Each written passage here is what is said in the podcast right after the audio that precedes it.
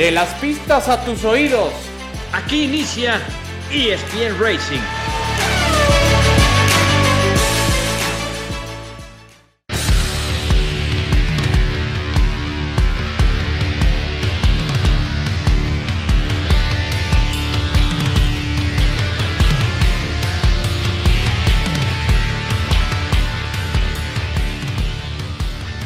Hola, ¿qué tal? ¿Cómo están? Qué gusto saludarles. Bienvenidos. Esto es ESPN Racing, el podcast. Aquí hablamos del deporte motor.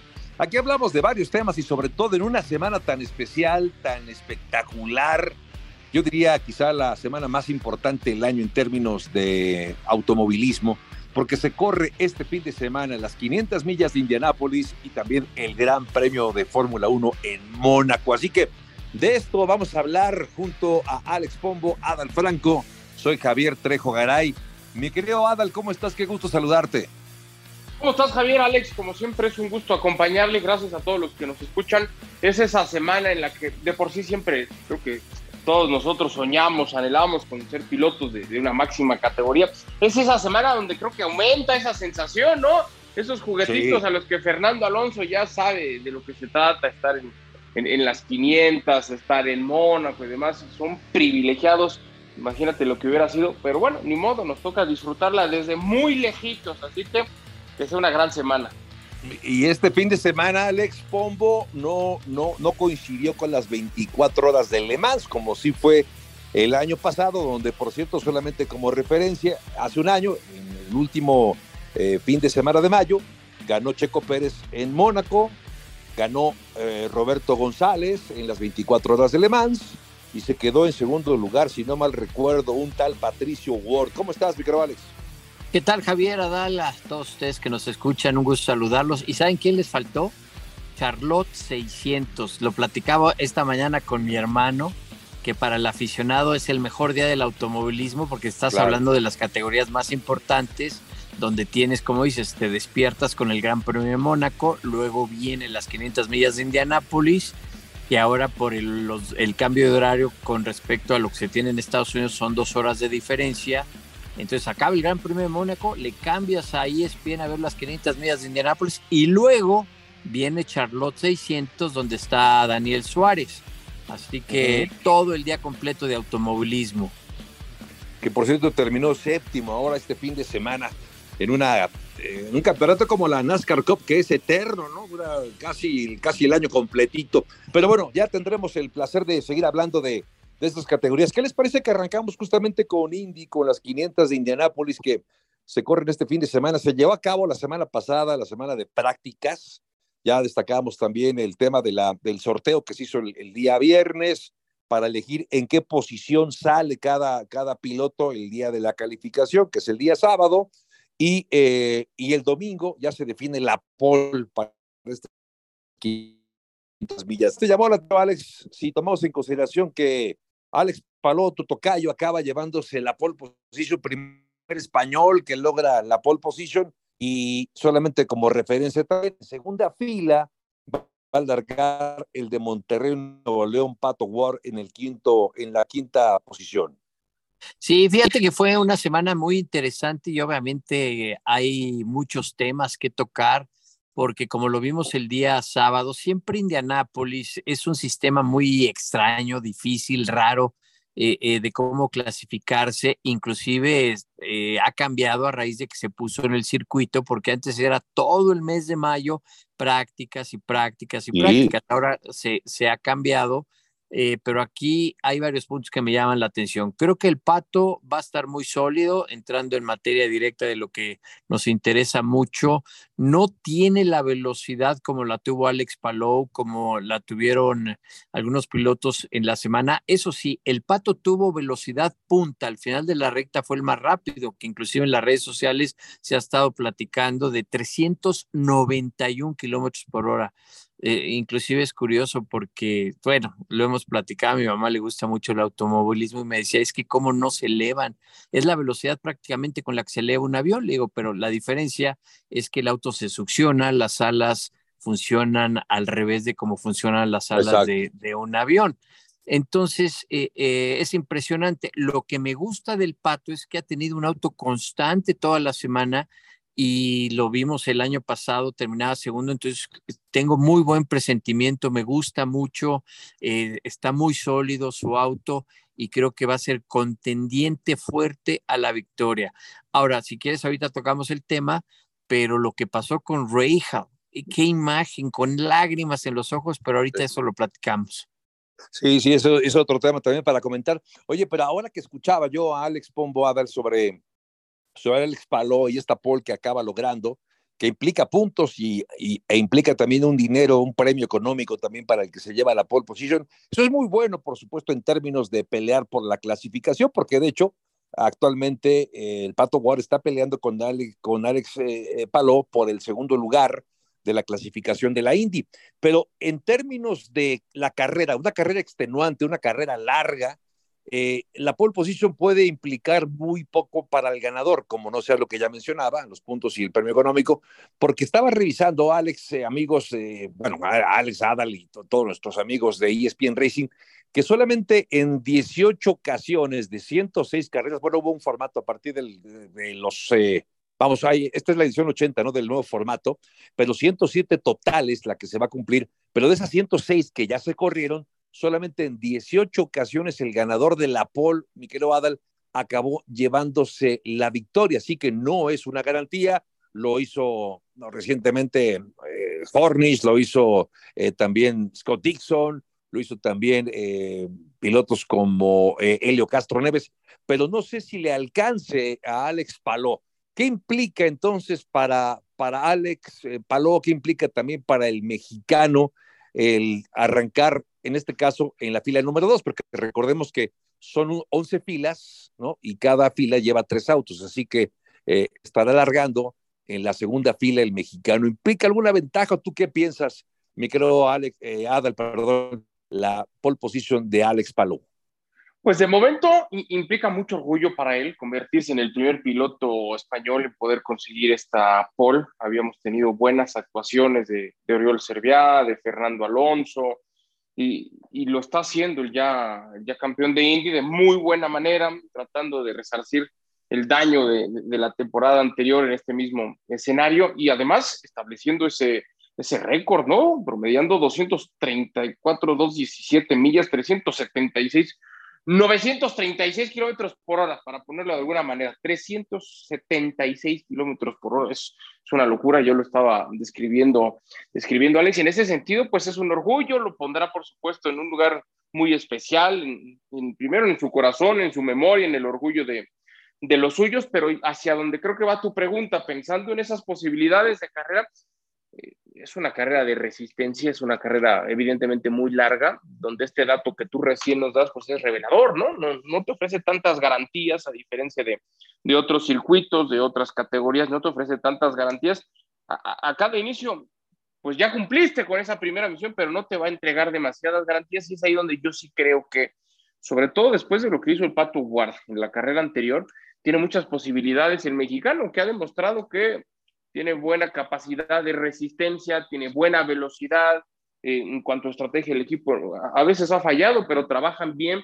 Yo también espero no me gane mi corazón, que hoy está más, no voy a decir rojiblanco para que no se enoje Alex, pero más mexicano que otros fines de ah, semana. Yo eh, pensé que ibas a decir que estabas enamorado, algo así. También, también, ah, pero si quieren de eso platicamos otro día con más calma. No, también. yo, yo, yo sí le veo posibilidades al, al Pato Guard por eso que recién establecía. Sí, porque ha sido muy competitivo, ¿no? Ha sido un piloto que ahí ha estado. Le ha faltado la victoria este año, todavía no logra subirse a la parte más alta del podio, pero ahí ha estado y creo que la victoria es cuestión de tiempo, me, me parece, y qué mejor que lo pudiera conseguir en estas 500 millas. Indianapolis, porque además eh, tiene, tiene el auto, como bien lo dice Alex, tiene las manos, ya sabe lo que es peleando adelante unas 500 millas. Indianapolis, ojalá que esta sea la ocasión. Pero tú querías tocar, Alex Pombo, lo de, lo de Graham Rahal, ¿no? Eh, sí. Fue el, sí, eran 34 autos inscritos. 34 autos. Yo eh, no tenía que quedar fuera. Déjame decirte que no siempre en la historia de estas 106 ediciones, ahora ya 107, eh, no han arrancado siempre 33 autos. Ha habido ocasiones que han arrancado menos autos, y creo que el máximo, si mal no recuerdo, me tengo que poner a estudiar para el fin de semana, fueron 37 autos. Eh, pero bueno, es parte, y ahorita lo tocaba Dal, son dos shows, y tú lo mencionabas también, son dos shows totalmente diferentes. El show de la pole, el show del bump, de que te sacan, y la carrera. Son, vamos a decirlo así, totalmente distinto. Eh, obviamente lo del pole, lo del show que se arma para eso, es muy bueno para la televisión, para crear la emoción, para los patrocinadores, para crear esa imagen, porque además ahorita Alex Palou y todos los pilotos tienen que estar yendo a diferentes zonas de Estados Unidos, a diferentes escenarios. Eh, para entrevistas, para promocionar la carrera. Una ocasión tuvimos a los 33 pilotos ahí en el compound o en las instalaciones de ESPN en Bristol y fue una locura, una locura total, pero normalmente se dividen y se van a diferentes puntos. Unos se van a California, otros a Texas, otro al noreste y así andan. Eh, eh, entonces realmente la pole es ese show. Ahora, hablábamos del pato y ahorita regreso a lo de Rahal. Eh, la carrera es muy importante en el sentido de mantenerte en tu plan de trabajo, no cometer errores, que eso es clave, en las paradas en los pits, tanto los mecánicos como el piloto. Y si ustedes han observado en la imagen, el pavimento que se está donde se posesiona el auto, a donde llega o sale de los pits, es un pavimento diferente. Ahí a veces te pones demasiada potencia, en la frenada vienes de correr, como decíamos, a 360, 370 kilómetros por hora de promedio y tienes que bajar a 60 kilómetros. Entonces, a veces ese sentimiento humano te falla llegas muy rápido, te trompeas, dejan salir a uno, no tienes espacio, vienen contactos. Entonces, el plan principal en la carrera es no cometer errores y mantenerte en tu plan de trabajo. Y de ahí obviamente tienes que ir improvisando, dependiendo si hay amarilla, si cargas, eh, cambias de llantas, cargas combustible o lo vas manejando si quieres recuperar la vuelta. Hay que recordar que en el 95, por ejemplo, Jacques Villeneuve ganó viniendo de una vuelta atrás, cuando corría con ese auto azul, blanco, precioso, y después fue a la Fórmula 1, eh, eh, él ganó cuando estaba una vuelta atrás, regresó por estrategia y ganó la carrera. Pero fíjate que ya ahora regresando rápidamente a lo de Ray eh, me ha tocado precisamente su papá, no, no se clasificó cuando él era campeón de la categoría, allá en los 90, creo 95, por allá, no me acuerdo. 30 años exactamente, Alex, hace 30 años. Fue en el 93, exactamente. Entonces no se, no se clasificó, inclusive Penske le prestó un auto y no pudo clasificarse. Yo creo que el destino le tenía que ese año no se clasificaba. Penske, estamos hablando de Penske, que también es el que, eh, el que pone el ejemplo a todos, es el camino a seguir. No se ha clasificado con algunos autos que ha llevado. Entonces, eso habla de lo interesante y de por qué es tan mística y, lo que tiene las 500 millas de Indianápolis. Eh, entonces, en este caso, Hall, que lo hemos visto que ha venido batallando, y, qué ironía, ¿no? Porque acaban de abrir un taller impresionante allá en Indiana, en Indiana y, pues las cosas no les están saliendo bien al equipo. Y lo irónico, eh, Bobby Rahal como dueño de equipo, tiene Jack Harvey, que es uno de sus pilotos, tiene los patrocinadores de Jack Harvey, tiene a su hijo con los patrocinadores. Entonces, Jack Harvey aguanta hasta el último momento para salir ya antes de que cerrar el reloj.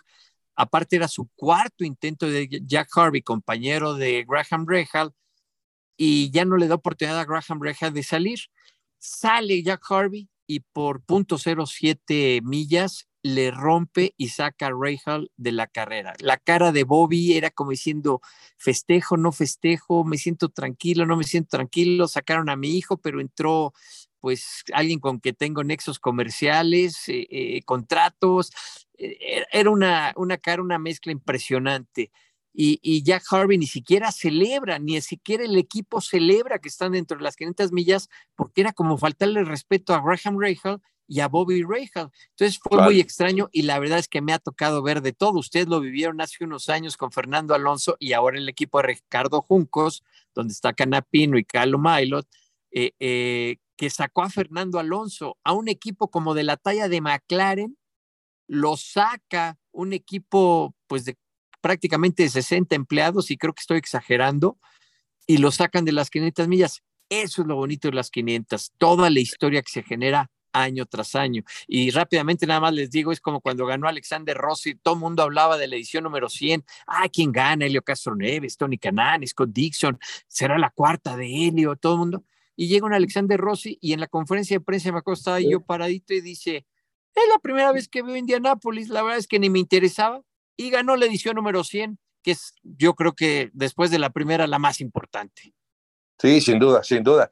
Bueno, y, para concluir con el tema de la Indy, eh, tus favoritos, eh, mi querido Alex, tú que le has dado un seguimiento muy completo a la, a la Indy. Pues mira, como decía, yo también me voy a poner romántico, me voy con el pato para que se lleve la victoria. Ha estado arañando y tiene el auto. Me voy con Pato y mi otro candidato, en caso de que no, sería Scott Dixon. Y oh, rápidamente también, ojo, en carrera el equipo, los motores Honda dan mucho mejor rendimiento de combustible que los Chevrolet. Vamos a ver si Chevrolet está mejorando en ese aspecto, pero yo me pongo con Pato y con Dixon. Pues ahí está, tú coincides, mi querido Adal Franco. Nos vamos con el Pato. Sí, con el Pato ni le muevas, es por ahí, es por ahí un trabajo, lo que decíamos hace rato, de, de resistencia y además creo que sería muy merecido el reconocimiento para para lo que ha trabajado ¿no? a lo largo de todos estos años en, en Indy, así que vamos con el pato. Oye, perdón que, ah, perdón que hoy hablé mucho, pero es que me emociono. Ustedes disculpen. Sí, ya nos dimos cuenta. solo poquito, solo poquito. nada más de un lado. Está conmovido por las 500 de Indianápolis y porque viene el Gran Premio de Mónaco, pero si les parece, platicamos de ello después de la pausa aquí en ESPN Racing.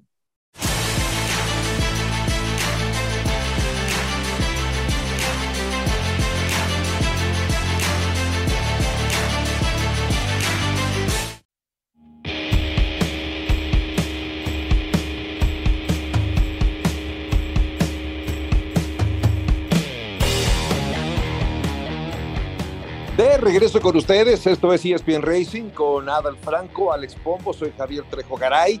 Ya repasamos lo que podría esperarnos esta edición 107 de las 500 millas de Indianápolis, pero viene otro, otra carrera, un carrerón, ojalá que así sea, mi querido Adal Franco, las 500 millas de Indianápolis. Todavía muy fresco en la memoria para todos nosotros está la victoria de Checo, una victoria eh, de esas que, que representan mucho. Digamos que da los mismos puntos que la victoria en cualquier otro lado pero ganar Mónaco es ponerte en un lugar aparte, ponerte una insignia así en el pecho y poder presumirle a tus nietos que alguna vez ganaste las 500, no, las 500 no, bueno, ojalá, pero de entrada es el Gran Premio de Mónaco.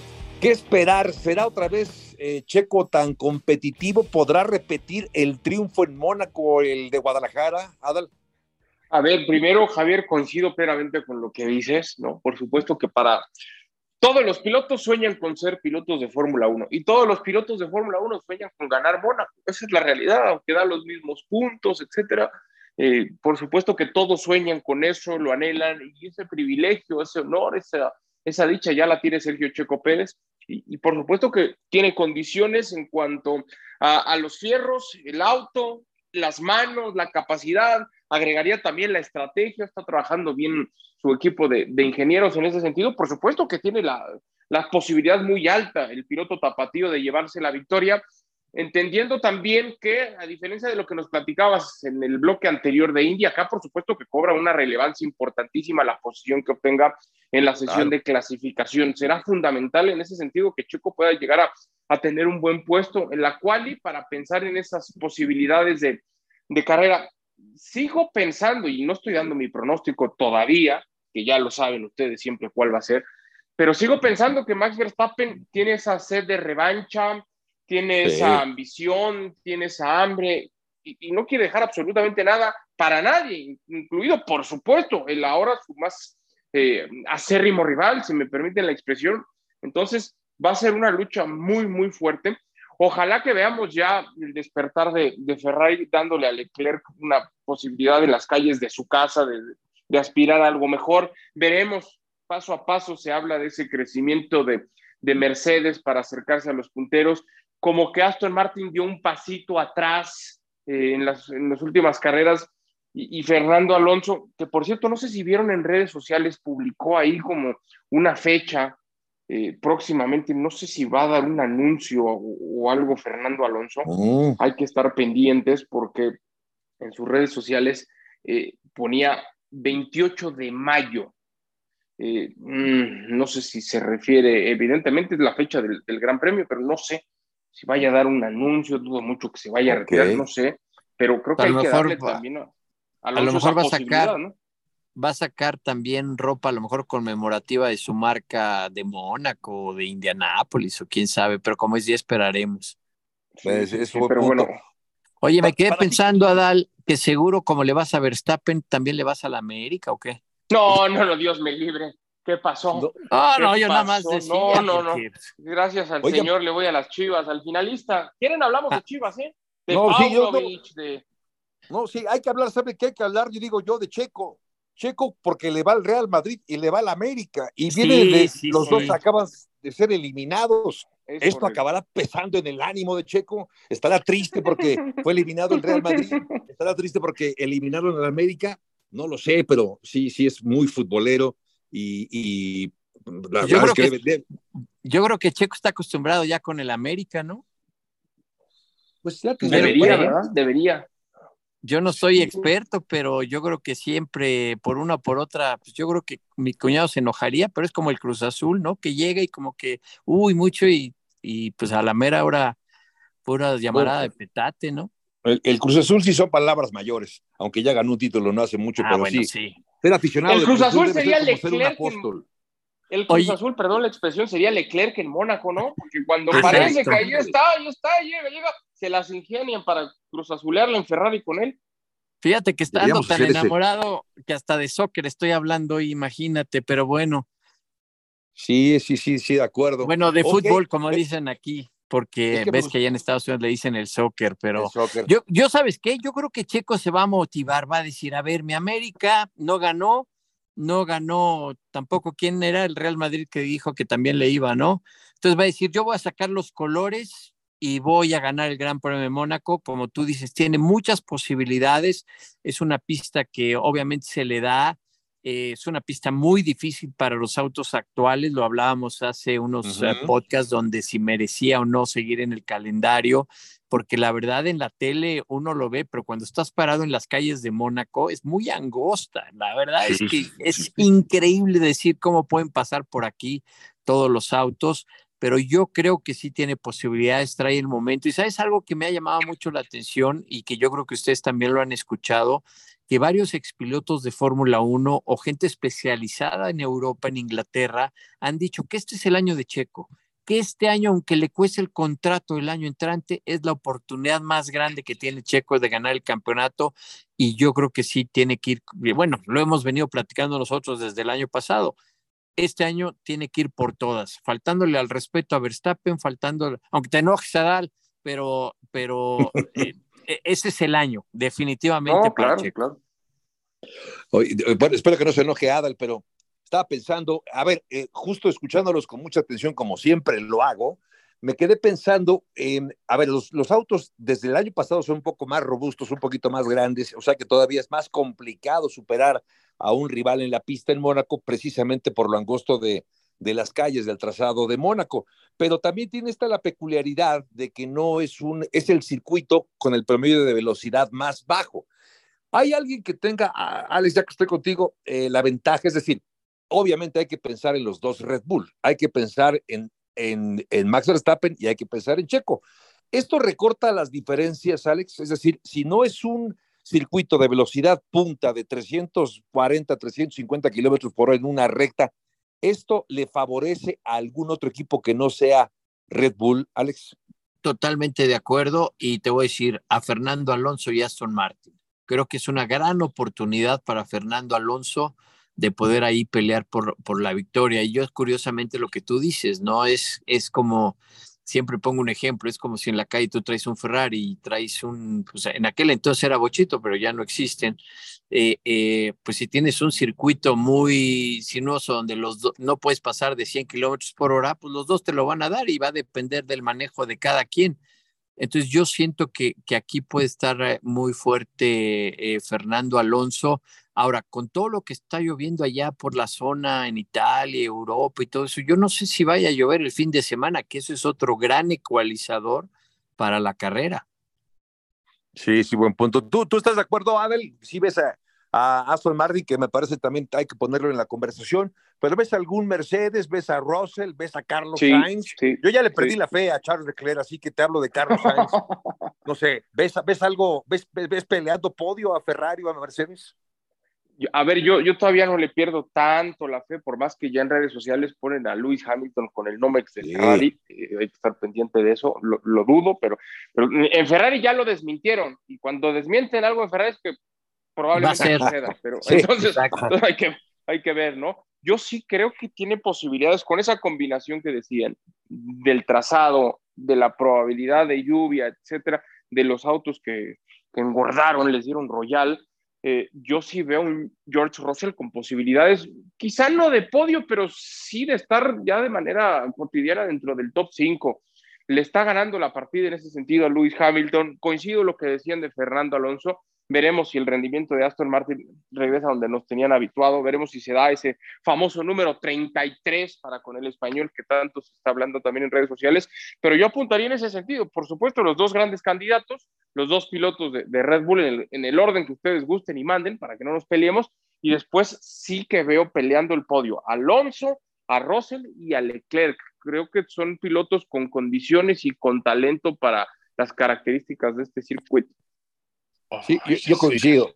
Yo, yo, coincido porque es, esta es la oportunidad para, para eh, autos o pilotos que normalmente no están tan adelante. No, no, a ver, no estoy pensando en Haas, no estoy pensando en, en Alfa Tauri, ahora platicamos un poco de Alfa Tauri, por cierto, pero la verdad las cosas es que sí, creo que, que, se pueden acortar un poco las diferencias de Red Bull con respecto a sus seguidores.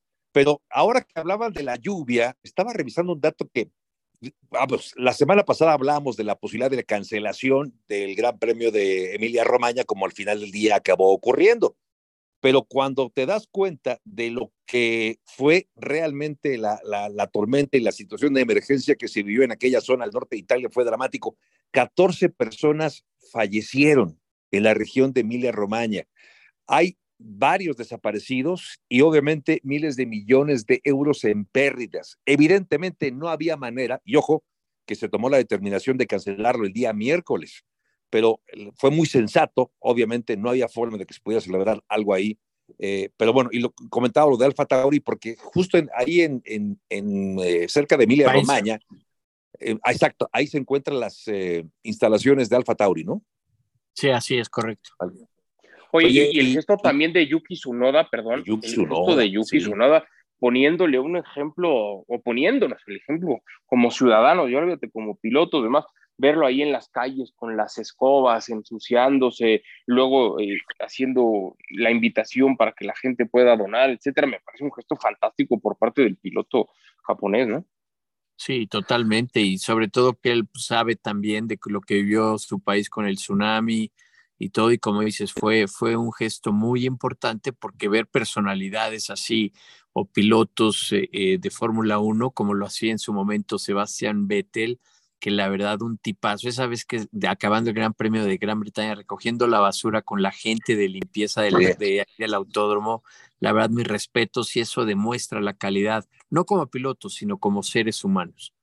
Sí, eso, eso es para, para marcarlo y que quede como, como un acto eh, de gran humanidad y ejemplar, me lo parece, de todas, todas. Oigan, pues llegamos al momento, al momento cumbre, al momento que todo el mundo quiere saber. Bueno, no sé si todo el mundo, pero nosotros sí. A ver, pronósticos para el Gran Premio de Mónaco.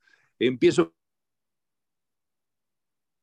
Pues, digas que más pero otra vez. Eh, Creo que no, bueno. Ay, me, ¿Voy yo o vas a dar? No te escuché. Sí, como que se cortó tantito. a ver, dale, Alex, dale, Alex. bueno, adelante, yo empiezo. Pues yo me voy a ir con Checo. Eh, pues para, hacerte desatinar, eh, Verstappen le van a pegar por atrás en la curva número uno. me voy a poner con Alonso y me gusta Russell. Eh, me duele no poner a Ferrari, pero ellos son, se, se autoeliminan siempre solo, tengo una duda. ¿Quién le va a pegar a Verstappen? Digo, para entender. ¿Quién le va a pegar a Verstappen? Lance Stroll. ¿No sé, Checo? No. No, Lance Stroll. Va a estar muy lejos. Eh, exacto, va a llegar de atrás. Que por cierto, la próxima semana hay que comprometer a nuestro tocayo eh, del producto. Alpine, Alpine se queja de, de, que no hay resultados, pero con ese par de pilotos, ¿qué resultados van a tener? Pero bueno, ya lo hablamos. Así que yo pongo a Checo, a Alonso y a Russell. De, de que ya va a correr con tarjeta amarilla, ¿eh? Ya le dijeron que si no se pone las pilas, viene Daniel Ricardo a ocupar su lugar. Sí, sí, sí, ese es, corre riesgo. Pero ya no entendí, Alex Pombo, eh, me estás dando la, nos estás dando la, la, la, parrilla de salida con la carrera. Ah, la carrera, ok. Sí, el pues resultado de la carrera. Pero ¿quién se lleva la pole? ¿Y la? Sí, hay que calificar antes, va. Verstappen y Checo en las primeras dos filas y voy a poner, porque vamos a darle a Carlos Sainz en la tercera. Ok. Tú me quiero dar quién se lleva la pole y después el 1, 2, 3 en la carrera, por favor. A ver, la pole se la va a llevar el dos veces campeón del mundo Max Verstappen, segundo lugar Sergio Checo Pérez, tercer lugar tercer lugar George Russell. Esta es para la parrilla salida. No, no, no, te estoy diciendo la carrera. Sí, ya. Y la pole, es que ustedes me están dando el resultado de la carrera y luego la pole. es que vamos muy adelantados. La, pole Verstappen. Yo estoy la pole Verstappen y luego en posiciones ya en carrera. Verstappen, Checo y Russell. Ok. Pues eh, me gusta, me gusta. A ver, yo también creo que el Max se lleva la, la ahí estamos de acuerdo, creo que todos, Max, jugándose la pole position, pero veo ganando a Checo, veo en segundo lugar a Alonso y en tercero rumiendo su, su enojo y subiendo al podio con una cara así larga, larga a Max Verstappen en el tercer lugar. Así me imagino el año mm. de se corre este Pues mira, para mí cualquiera de las dos, que le peguen por atrás a, Verstappen o que suba tercero. Es más, en la calificación estoy pensando que ahí en la curva en la piscina igual le aviente una cáscara de plátano. Puede ser. Oigan, ya, para despedirnos, Motorsport hizo un ejercicio bien interesante para, eh, con esto que está de moda ahora, recurrir a la, a la inteligencia artificial para preguntarle por el diseño del circuito perfecto para la Fórmula 1. Está interesante porque es un circuito que tiene solamente 11 curvas, pero tiene un par de rectas muy largas eh, y dan 55 vueltas a este circuito de 5.5 kilómetros, pero bueno, es un circuito, digamos que ideal, lo que propuso la inteligencia artificial. Eh, pero yo creo que también los circuitos eh, interesantes son los que no son tan perfectos, ¿no? Me parece que esa es parte del, de la magia de otros, de que técnicamente pueden ser muy complicados, muy difíciles, y eh, bueno, solamente lo contamos como una referencia, porque hoy la inteligencia artificial parece que llegó ya para quedarse. Adal Franco, algo más antes de despedirnos. Mientras no venga a ser el podcast de ESPN Racing, la inteligencia artificial, todo está bien, ¿eh? Exacto. No, yo nada más te iba a decir, Javier, de, al respecto, a ti te tocó la curva espiral al final de la recta del autódromo Romano Rodríguez. Yo pondría tres curvas del autódromo que fueron sinónimo: la peraltada, la espiral al final de la, recta y la horquilla. Yo creo que esas tres curvas también deben de ser, eh, eh, pasar a la historia como algo muy especial. Sí, ¿no? Sí, sí, sí, de acuerdo. Sí, es lo que incluso la semana pasada hablábamos de, de esa espiral también. Oiga, pues llegamos ya al final de este podcast ESPN Racing, recordando que la próxima semana ya estaremos hablando de los resultados de las 500 millas de Anápolis, Gran Premio de Mónaco. Que sea un gran fin de semana, no perdérselo, por supuesto, y a disfrutar del mejor del deporte motor. Llegamos al final de ESPN Racing, en nombre de Alex en la producción, de Alex Pombo, Adal Franco, soy Rejo Garay. Pásela bien, gracias y hasta la próxima.